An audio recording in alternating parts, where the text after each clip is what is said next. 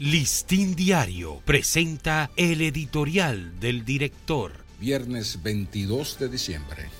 Una sociedad agrietada. Son muchas las grietas que poco a poco han ido resquebrajando las bases morales, sociales y jurídicas de la sociedad dominicana de hoy. La actual es una sociedad de desarraigos, en la antesala de la fracturación.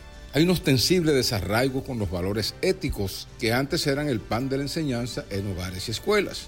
Desarraigo con el sentido de compromiso ciudadano en la defensa de los pilares que sustentan la dominicanidad. Desarraigo frente al principio del respeto a la ley y a la autoridad que debe de imponerla.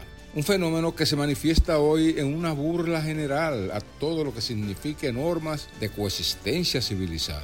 Desarraigo con los deberes y derechos ciudadanos, que alcanzan su más asiaga expresión en la montaña de feminicidios, homicidios, abusos sexuales y todas las variables del crimen organizado.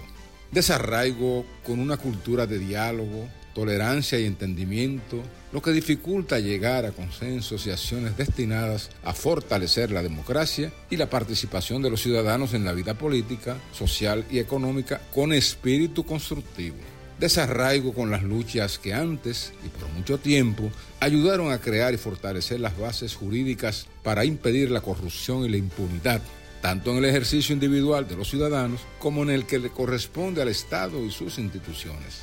El catálogo de desarraigos es todavía mayor. Son fáciles de percibir en las expresiones y conductas de ciudadanos y autoridades frente a los valores ya devaluados. Y la mejor muestra es la especie de desánimo que impide que la sociedad se una en un proyecto para revertir el proceso de agrietamiento. En lugar de pensar en colectivo, la tendencia apunta hacia el individualismo, hacia la fuga hacia el extranjero y hacia la adoración de políticos disfrazados de mesías populistas o de idiotas convertidos en supuestos influencers o líderes de la sociedad. Sin dudas que se hace urgente reparar la brújula y elegir un mejor rumbo.